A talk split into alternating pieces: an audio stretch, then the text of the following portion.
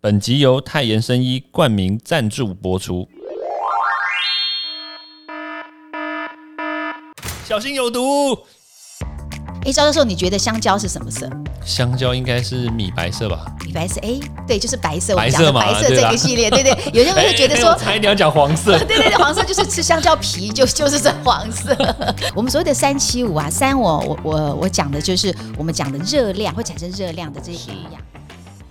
毒物去除了，人就健康了。欢迎来到昭明威的毒物教室。Hello，大家好，我是昭明威，欢迎大家收听昭明威的毒物教室。在与病毒共存的时代呢，我们到底要怎么吃？然后要怎么样吃了以后又变得更健康、发光发亮？哇，这个很难哦。好啦，那我们今天呢，我们就邀请我们的营养师雷小玲来跟大家分享。欢迎小玲，谢谢谢谢赵教授，谢谢各位听众。也不能说仔细看，因为仔细看不好意思，因为我们以前都在节目上看，然后因为我们录节目的时候要戴口罩。那今天其实第一次看到，就是小林把口罩拿下来，然后看到本人，哇，发光发亮啊！我没有，我一直不晓得赵教授原来口罩拿下来是这么的年轻，这么帅气。哇，真的，小林好看到双眸，我就已经觉得哇，够迷人了。没想到今天看到口罩拿下来，哇，真的是这个男神来着！天哪，真的果然是营养师啊！好了，哎，我真的要真的要问，哎，小林啊，你平常吃什么？平常吃什么？看看起来真的好好不一样哦，哎，真的很很漂亮，而且就是脸上是有晶莹剔透的感觉。哦，这样子吗？对啊，你等下，那我我必须问你吃炸鸡吗？吃炸鸡啊，偶尔会吃啊。哎哎，这个营养师吃哎，我这样讲讲讲这么实在，会不会有些 营养师会来攻击我说，哎呀，这个我们都叫人家不要吃炸鸡，你还吃炸鸡？哎，确实，我觉得健康这件事情好像不是没有一定，对不对？对你不是做一件事情，你就可以决定你健不健康嘛？那你也可以在那个教授，你可以再问我说，哎，那这样，比方说，那你怎么吃，对不对？哦，那你怎么吃？自己 Q 起来了，这样是不是？没有没有，其实我觉得是这样啦，就是我们常会知道说，哎，有些东西吃了可能对身体会有些负担，对哦。那有些哎，可能觉得营养很好，可以帮我们排毒啊、解毒，帮助我们这个什么代谢更好。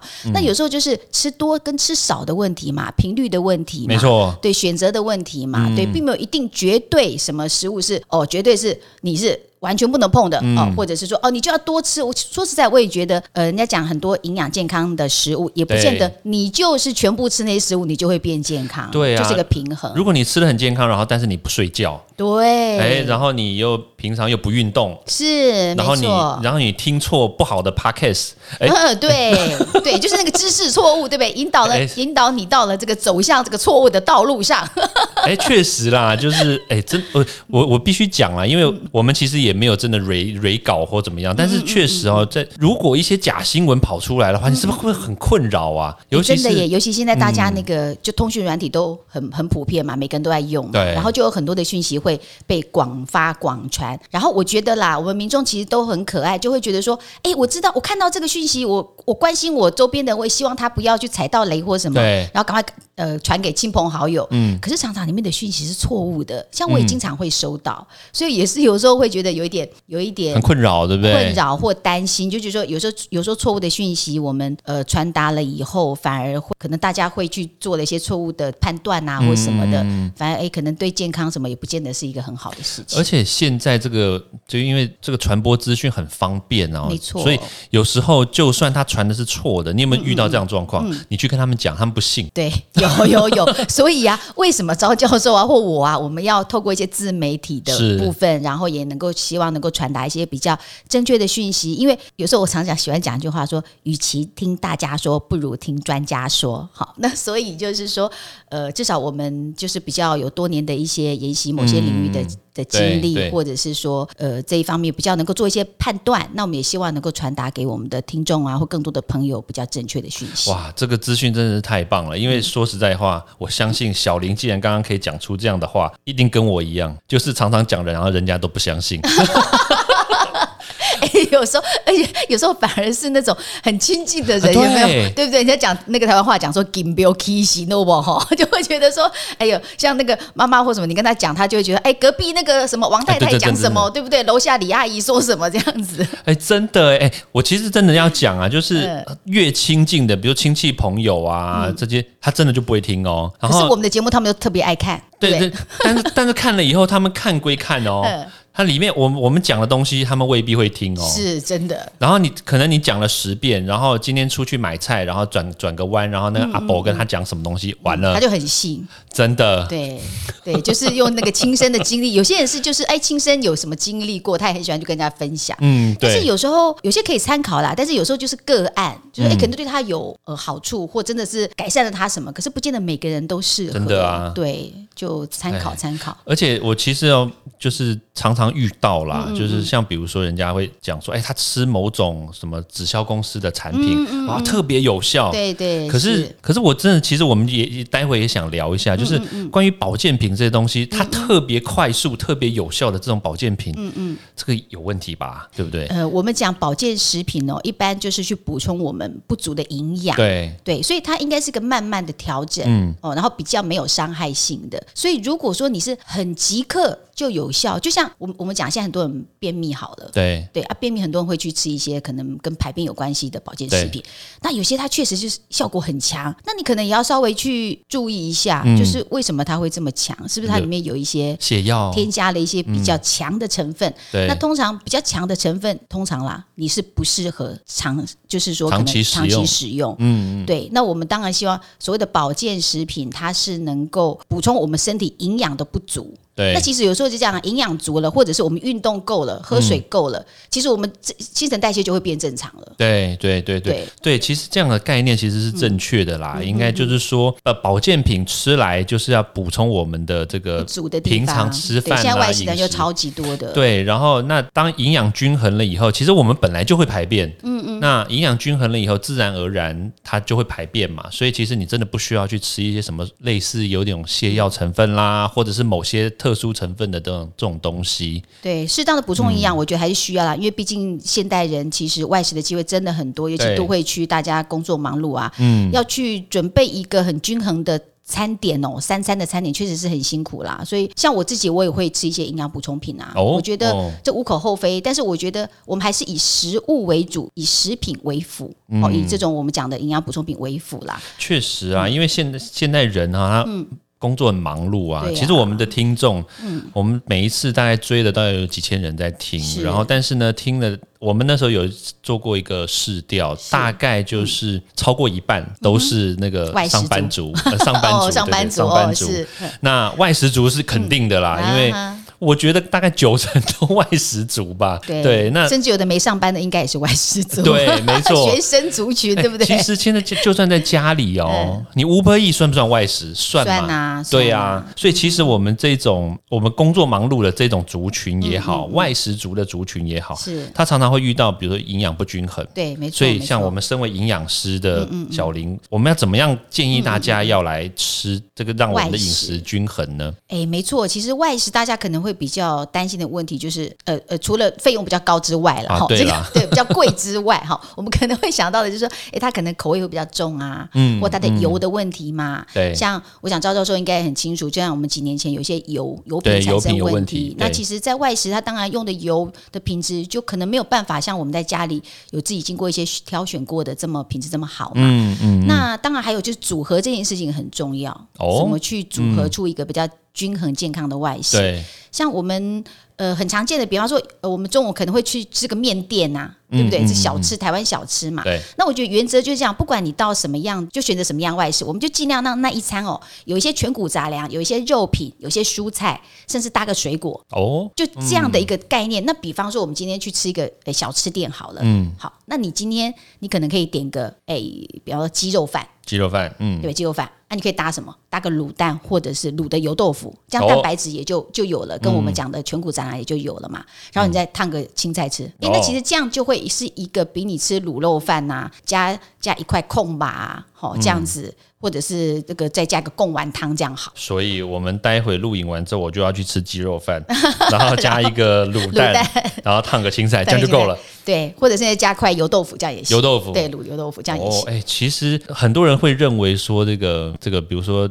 吃蛋啊，或者是吃豆腐啊，其实会不会会不会？因为说实在话啦，应该是这么说，外食通常，比如说这个蛋白质啊，它会不会因为外食或者是怎么样烹饪的关系，会不会导致说它营养会不会受到影就是破坏啊？怎么会会不会有这样的问题呀？哎，我倒是觉得哈，肉品的东西一个要，尤其夏天要记得，就熟食当然是比较安全，对熟嘛。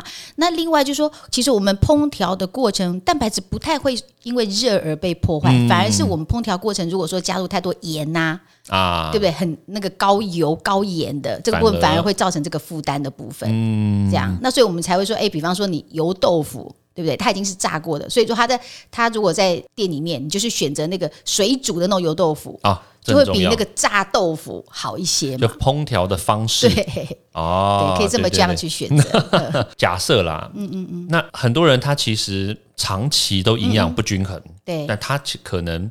不知道是。那我们要怎么样去帮助他判断说他是营养不均衡？那比如说他会掉头发啊，比如说就有有些人肥胖也是因为营养不均衡嘛。对，没错，对，所以那我们一来我们要怎么知道说啊，其实我已经营养不均衡了？那那我要怎么判断？那那接下来就是说，那如果真的真的一直有些人就是他改变不了这个习惯，他就是一直营养不均衡，那会会怎么办呢？会怎么会发生什么样的疾病？对，哦，OK OK，其实。哦，呃，现在人尤其我们的饮食，真的我们常一直常常常强调，尤其营养师已经一定会一直跟大家说营养要均衡啊什么。可是真的要做到营养均衡，确实是有一些困难呐。哦，尤其现在因为环境的关系，我们常讲说什么过去的一把一把菠菜跟现在一把菠菜的营养也不同了，对不对？你要吃的跟以前一样营养的时候，你可能现在要吃十把菠菜，你才有办法或怎么样这样子。十把菠菜，类似这样。对，那我的意思是说，其实我们现在呃营养不均衡，我讲应该是说我们的热量其实常常是过剩的，热量过剩，但是营养常常是缺乏的。哦，所以像会肥胖就是这样子来的。肥胖就是一种新陈代谢不好嘛。对对，那所以我现我现在其实我在一些我的课程或讲座里面，我也常常会呃有一个我自己的心得啦哦，我会提醒大家所谓的三七五保健方程式。哦哦哦哇，三七五，三七五保健方程式，因为我常常觉得哦健康这件事情绝对不是说。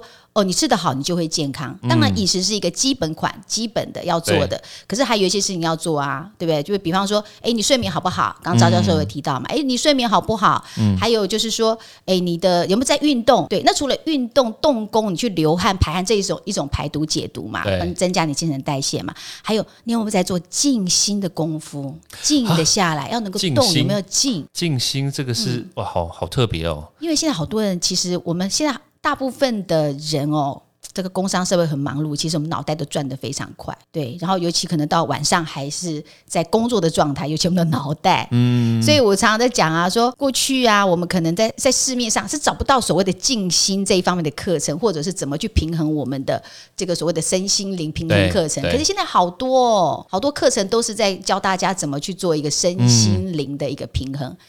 现在好多人就诊的原因是因为交感神经失调，就是交感神经失调的问题，对，或肠道什么肠胃道出现问题，这个跟交感神经都很有关系啊。哦，对，所以所以我们讲到的营养不均衡或营养不良的话，是其实交感神经跟副交感神经也会失调，会啊，当然会。那所以难怪很多人就是营养不均衡，嗯，它导致的失眠，然后他们就是一直睡不着，可是他不知道为什么，其实原因都出在他的饮食身上。饮食会有关系，因为其实就像我们的这个呃神经的调节什么，也需要很多营养素嘛，对不对？比方说像 B 群啊，哦，或者是像我们最近也很流行什么 GABA 啊这种营养成分，对这些都可以让我们的就是心情会比较稳定的。嗯，你在讲说舒压的这种营养营养素或助眠的营养素。像什么芝麻素是不是啊？芝麻对啊，芝麻明嘛。芝麻明呢？对，然后芝麻素啊，然后还有就是说，像现在什么发芽糙米里面有很多的这个会产生嘎巴，然后还有什么现在益生菌有些也会在我们肠道产生嘎巴，让我们能够助眠。天哪，益生菌也产生嘎巴？哎，我听说你在目前在开发产品，对不对？对呀，没错。我觉得这个。这个果然营养学博士就是不一样。除了现在在北医大兼课之外，对不对？负责教学，然后那现在又开始进入这个产品开发。对，我觉得好厉害哦。以前我记得你是在做那个，比如说问诊啊，营养学。哦，对对对，我以前有一段时间是在医院，在医院问诊。哎，那这样子这个落差其实蛮大的哦。是，对你有你有什么样的心理的调试啊？还是说不需要调试都可以？心理调试，我觉得那是一个阶段呢。就是呃，其实我毕业的时候，我是到医院从事这个临床的营养，那那时候就是做呃门诊的这种营养的门诊，这样子就是接触很多临呃，就是等于病，就是可能大部分都是三高或糖尿病啦、肥胖减重啊这些患者这样子。那后来我就是转到产业界，产业界对产业界。那在产业界里面，其实也有就是接触到比较多所谓产品面的东西嘛。那是呃，在后来我才去念的那个工位的 PhD 哦，我是对，就是有这些经历之后才再去念念书的所以博士的话是在念跟工位有关的。对对对，我念的是公共卫生。呃，那那更厉害啊！先是营养，然后又工位，哎，这样其实结合了这几个两大的那个元素，你知道吗？因为像我们平常在念的时候，因为用读理学嘛，读理学其实要念。要一部分营养，然后一部分也是那个风险评估。风险评估就是跟工位的议题有关嘛。是，所以其实我就会知道说。其实，如果真的可以深入去踏取到这些东西的话，像比如说营养，你去其实结合工位，你就可以知道说，像大众的人会需要什么东西，大众缺乏什么东西，然后做它会有一个数字比例，然后很清楚，然后去告诉大家要怎么去调整或调节。对，其实工位哦，在可能诶三四十年前，大家对它很陌生，对。但是经过这波疫情，大家都大概对公共卫生这件事情就稍微这个概念性就会比较清楚一点。那其实它的领域非常广啦。那其实我的主修的领域是在环境毒物，环境毒啊，对，环境毒物，所以这跟吃其实也是有相关的啦。没错，环境毒。哎，你环境毒是在念哪一个哪一个区块啊？呃，我念的是比较重金属方面。天哪，重金属对不对？就是。神经毒啦，所以刚刚包括因为重金属很容易累积在中枢神经嘛，然后神经系统里面嘛，会造成比如失智啊这些东西都是嘛。是啊，讲到这个我就想也稍微提醒一下民众好了，因为有一个有一个大家常见的迷思，就是比方说熬大骨汤给小朋友喝，嗯，然后都会觉得补钙嘛，就觉得哦这个不行。这个其实哦，呃，我觉得是这样，就是说其实因为像。刚刚因为提到重金属，我就突然想到这个话题了。就是说，其实因为我们的骨头里面，它除了钙之外，它还会有其他的金属会会储存在里面。比方说像铅这种影响小朋友的神经发育的这样的东西，它就会储存在钙里面。所以你在熬大骨汤的时候，哎，它的钙质溶出来了，它的铅也会溶出来啊。如果它里面是有铅的，对，其实很多。说实在话，因为我因为我曾经去拜访一些那个猪舍啊，是那那当然现在的比如说科技饲养的这种猪舍，其实它的饲料也好，它的饮用水也好，环境很好，对。但是你你不能保证所有的猪肉都是 OK 的，你知道吗？就是我说其他比如说黑心的，对。对，那那他们在喂食的时候，他们在喝的水其实。万一有问题的时候，其实我们不知道。对呀，没错。所以像比如说刚刚小林讲的，就是那炖大骨汤给小朋友喝，为了要补钙，万一他那个猪喝的水跟它吃的饲料是有问题的，你一起喝进去了，我们连那个毒一起喝进去啊。是啊，没错。对，而且而且其实后来啊。就是有分析也发现说，大骨汤里面的钙质也许没有你想的这么高，你不如去喝牛奶，喝牛奶，对，或吃那个小鱼干啊，买点小鱼干给小朋友吃，或者是有时候你炒菜的时候加一点什么什么黑逼呀那种，嗯那这样子其实钙质反而补充会会比你喝大骨汤还还要。小朋友吃钙片呢？你觉得建议吗？呃，我觉得看小朋友情况，如果他的牛奶什么这些都是很正常的，能够就是都都量都还行的话，是不用刻意啦。但如果说哎小朋友他就是什么乳糖不耐，或者他对就是牛奶有一些呃过敏问题啊，或者什么，那也许我们就是我们讲的嘛，你可以加一点食品那个就营养补充剂来给小朋友，我觉得那是 OK 的。哦，哎，我觉得这真的很酷哎，这个走过这一。这一招可以听得出，就是小林他结合了不同领域的人的的专业，然后他才可以讲出这样的话。因为像有很多时候啊，单单只是跟营养师聊讲，营养师讲出来的东西，他未必可以讲得出毒这一块。啊。因为其实我们知道说，营养师主要就一体两面啦，就是营养师大部分都是先从正面表列，我们要吃什么东西要健康，要营养，但是往往讲到毒的这一块东西的时候，其实它就是剂量。过多了，然后或者有些毒化物这些东西，但大部分的的这个，比如说很多营养师了，他如果说没有接触到这一块的话，他其实并没有办法很清楚的拿捏到说，像哪些东西，或者是它的剂量控制，还有它的。这影响影响的层面，对对，到底是怎么样？哇哦！对，因为以前在我们的这个 training 的过程啦，学校学习的过程，确实，呃，我们念营养方面，我们在食品安全会有去呃一些学习，可是就没有那么深入。嗯。但是现在我知道有些学校已经开始有一些什么食品安全系啊，这种还比较专精在食品安全上面的。对对对。哇，这很酷哎！然后你又踏入这个产品开发，是哇，这更酷。你们现在最近有哪些产品开发出来，然后是对我们这个人类？健康有 莫大注意的呢？没有没有，不敢讲，不敢这么说。其实是这样啦，因为呃，毕竟真的市面上有很多的保健食品啦哦。那呃，因为我们也也接触了蛮多，然后也学习蛮多。我们真的是也希望说开发一个你自己很爱用，然后很有这个需要的，然后能够让周边的朋友更多的朋友来用。那像我们最近有做一个就是专利的减脂。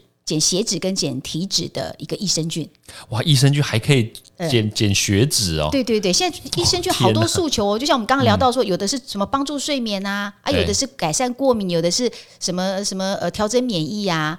那我们选的是呃，就是降低我们的血脂跟体脂。那讲到说，为什么当初我会想到开发这个？其实是因为哈，前一两年疫情爆发之后，我本来一直是有运动习惯的，嗯，然后爆发之后呢，就会。对于去上运动课程那种大家在一块上课，会有一些担心或顾虑哦，所以我就没有乖乖的去上课。我必须承认，我就没有乖乖的去上课。然后呢，就发现呢，我们的这个体脂呢，它也会悄悄的在上升当中。不不，看不出来，看不出来。哦，真的吗？好，所以呃呃，以前更好了，现在稍微再多了一点点。那其实也是因为这样子，所以我也希望说，哎呀，我这样那个没有乖乖去运动，我这个体脂也慢慢在升高，我应该要有一些营养来照顾我的身体。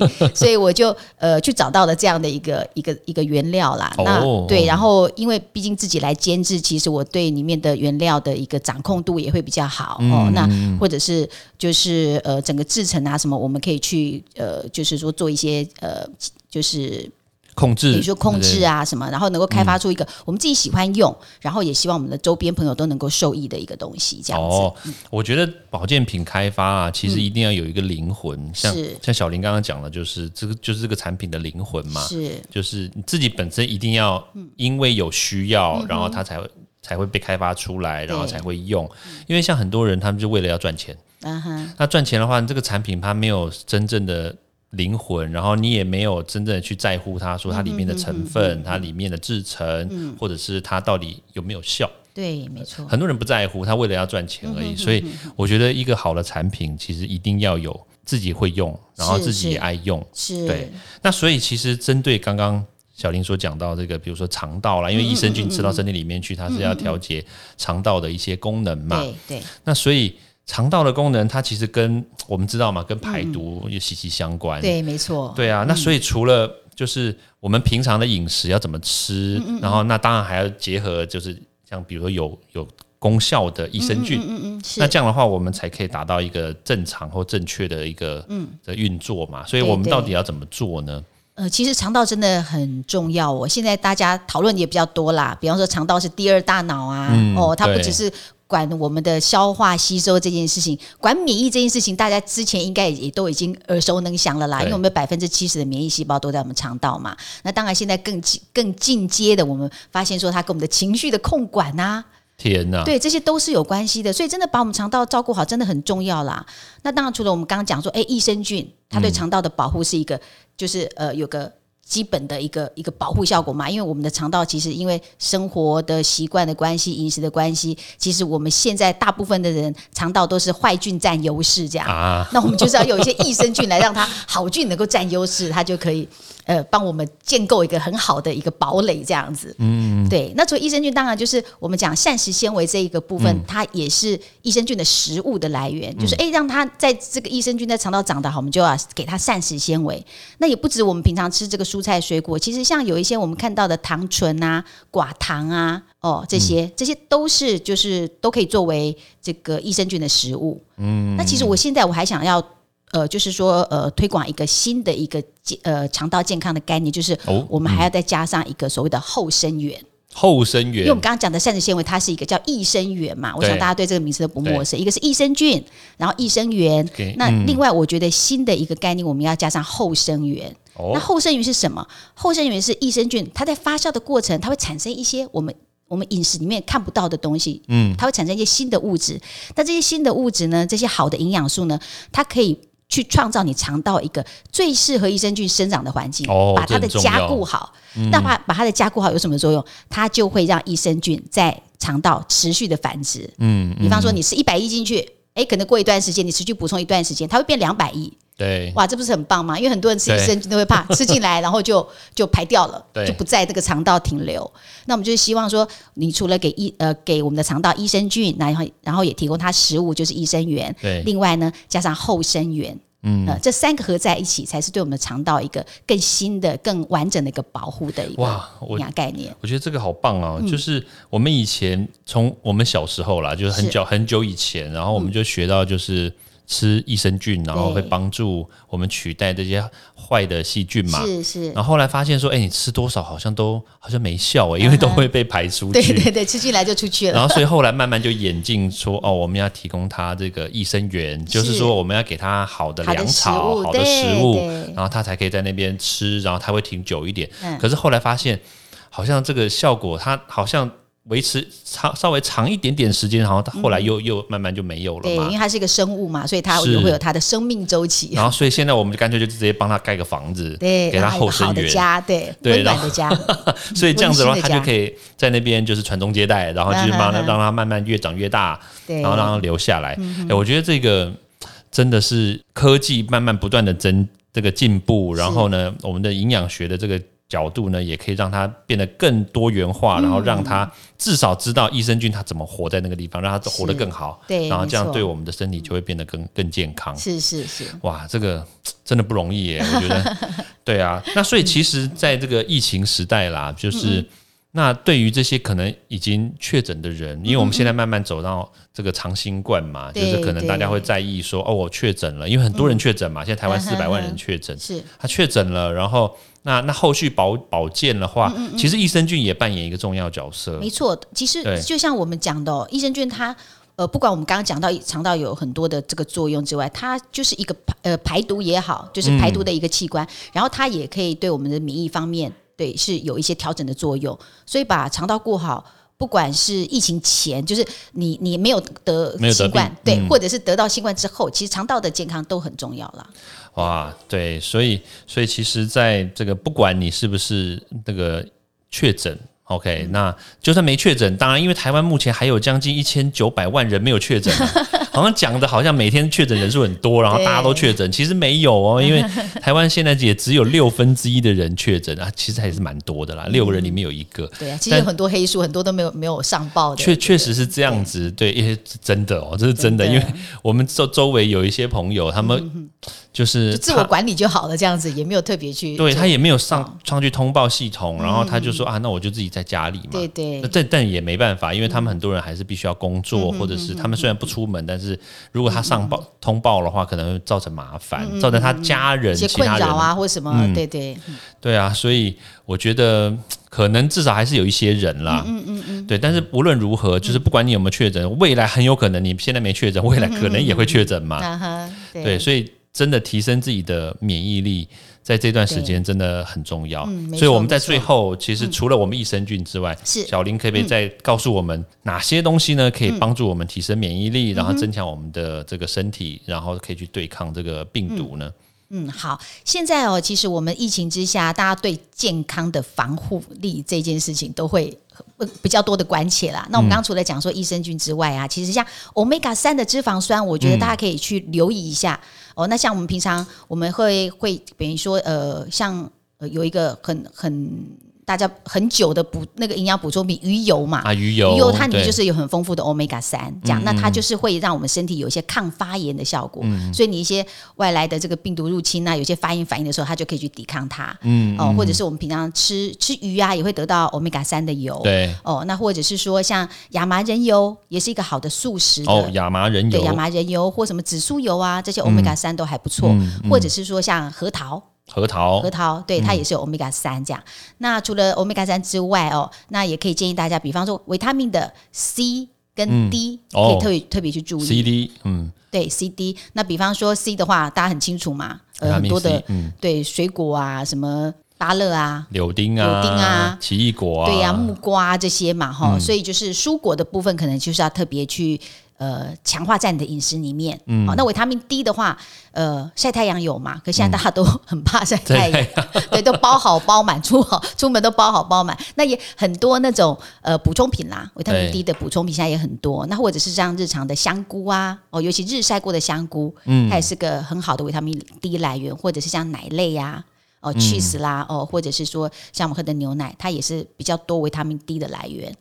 哇，这个大家听完了以后有没有做笔记？如果没有做笔记，没有关系，你再往往往回拉，，对对对，回听一下 回。听一下，也这很重要哦。就是刚刚这些所有的这个食材也好，嗯或者是这些元素也好，就是在这段时间呢，尽可能的。当然我，当然不只是这段时间啦，其实其实一直以来，我觉得多多补充这些东西，都可以嗯提升我们的身体的这个免疫力，然后可以帮助我们运作对身体运作，然后不至于会产生一些负面的一些状况。是是，现在人比较缺的其实就是热量真的是都很足够，但是就是蔬果会比较不够，嗯所以我也可以提供这边有一个叫做五加五，五加五，对，五加五。那五加五其实我讲的是一个蔬果的概念，就是说嗯我们每天吃的蔬菜水果加起来最少要五份，五份哦，五份哎什么通常通对，通常一份到底是多多多怎么去计算？算那个分量吗？其实蔬菜加水果，我们建议啦哈，蔬菜的部分一天最少要到三份。那什么叫三份？通常如果我们吃饭的饭碗啊，半碗这样叫一份，煮熟的，嗯，所以就是一碗半，一碗半，对，一碗半的蔬菜的蔬菜。蔬菜，哦蔬菜就全部你三餐加起来最少要一碗半的蔬菜，然后水果要有两份。那两份所谓的一份的水果就是一个拳头大，嗯，一个就是像我们的一个奇异果啦，一个这个柳丁啦，嗯哦，一颗比较小的芭乐啦，或者是苹果那个大小，哦哦，那就是两份。那这样加起来就是要五份，蔬菜水果加起来要五份。嗯，那另外那个五是什么意思呢？就是希望大家要尽量朝向你的蔬果加起来要五种颜色，哇，这个好好困难啊，很困难吗？其实我们台湾的是蔬果王国哎、啊真的吗？对呀、哎你看对，，对呀、我你看，比方说我们讲的五种颜色哪五种？就是黑白黄绿红，就这样。黑白黄绿红有黑的吗？有啊，像我们的香菇就是啊，香菇木耳、啊香菇也算哦算啊算啊，哦哦，或者是说像我们吃葡萄也可以算哦，葡萄不是紫色吗？就是只要我们深色一点的那种紫色、褐色啊，那我们就算它哦黑色。那比如说我今天吃这个紫深紫色的葡萄，然后我同时又搭配那个浅绿色的葡萄，可以算两种。可以，哦 可以算两没错，对，就是这样子，对对对。然后你吃什么色就算什么色，就像火龙果，有时候我们会吃红火龙果，有时候会吃白火龙果。嗯，那吃红的就是红的，吃白的就白的。可是它外表都是红色，对不对？对，我们但是我们要看它的内心，对你吃什么，哦对，就像哎，赵教授，你觉得香蕉是什么色？香蕉应该是米白色吧？米白色，哎，对，就是白色，我白色嘛白色这个系列，对对，有些人会觉得说哎我，差一点要讲黄色。对对对，黄色就是吃香蕉皮就就是这黄色，所以就是以你吃到什么就算什么色这样子。哦，如果有人喜欢吃香蕉皮，也可以算一种哦。对对，失恋都要吃香蕉皮嘛，是是是？这样吗？啊，我不知道就有一种说法充那个那个镁还是 serotonin 那个什么，对对对，对对血清素血那个。清素，对对对。嗯，好，记得哦，失恋要吃香蕉皮。没有没有没有，那那是我说的。我想说，是不是因为那个那个失恋的感觉，那种苦涩，就像香蕉皮一样吗？我不知道，哦还是要让心情平静。嗯，看看来很多人没有吃过香蕉皮啊。我也我也没吃过啦。哦，好哦，嗯好啦，那因为时间的关系嘛，对，所以小林呢，身为营养师，对不对？我那当然啦，我们也最后也跟大家稍微讲一下，就是是小林所提提供给大家的三七五的保健方程式，还有再加上五加五的饮食原则。是是，我想最后也是跟大家再稍微再就是整合一下我们刚刚讲的三七五保健方哦，程式果然是。科学家，整合一下没有。整合一下，整理一下，整理一下，因为我想说，我们前面真的是有随有点随意聊啦，我怕大家会不会听了，嗯，有有点还是不太知道说，哎，我们这个保健方程式是到底要告诉大家些什么？总结一下，对，总结一下，总结一下，对我们所谓的三七五啊，三我我我我讲的就是我们讲的热量会产生热量的这些营养哦，就是我们讲的什么蛋白质啊、脂肪啊、碳水化合物。那其实我们这边的话，这个三呐，其实我们只要适量就可以了。哦，适量，因为现在人大部分都是太超过热量超过，对对，热量超过，所以我们就是三适三的部分适量就可以了。嗯，然后七呢要七足。足对，要七足，哪七个要足，哪七个营养素要足呢？就是我们其实我们在节目里面也讲到很多，我帮大家稍微再这个整理一下下啦哦，太棒了，就是纤维 哦，纤维对纤维、维他命、矿物质，嗯，还有我们的植化素，就是我们刚刚提到要五种颜色植化素，然后还有酵素。嗯，酵素对，还有益生菌，还有 omega 三的脂肪酸哦，omega 三的脂肪酸。那这七个营养素要足够，我们不要一直重视的是我们的热量这件事情，你要去考虑说，哎，你那个七个营养素够不够？那才是我们真的新陈代谢啊、排排毒解毒一个很重要的营养。对，七三是七组，还有个五到位。所谓的五到位，就是我们刚刚也提到啦，要睡眠好。嗯，对，然后要运动，嗯，然后除了要动之外，还要进攻，能够静心，静心，对，静心。然后还有呢，就是要多接近大自然，嗯，大自然里面有很多的分多精。那当然，疫情之下，大家可能会比较担心外出的问题，嗯，但是确实，我们接近大自然，其实对我们的脑内啡也会有调节的作用，嗯，这也是对我们健康所以非常有帮助，心情也会好。对，还有一个就是要结交正向的好友。哎呀，结交正向好友啊，这个。我们蜘蛛人没有什么朋友怎么办？他有结交了这个招教授这个正向好友，那就对了，独有独有了。哇，今天谢谢我们营养师雷小林博士来今天跟我们分享这么多的这个有趣而且又正向的知识。哇，那希望呢，我们大家听众呢。听完这一则呢，大家记得哦，三七五哦，五加五哦，不要忘记哦。是，好，那我们今天谢谢小林，谢谢，谢谢，谢谢赵教授，谢谢各位听众，我们下次见喽，谢谢，拜拜，拜拜。欢迎大家到 Apple Podcast 或各大收听平台帮我订阅、分享、留言。有任何问题或想知道的内容，也欢迎大家来找我讨论哦。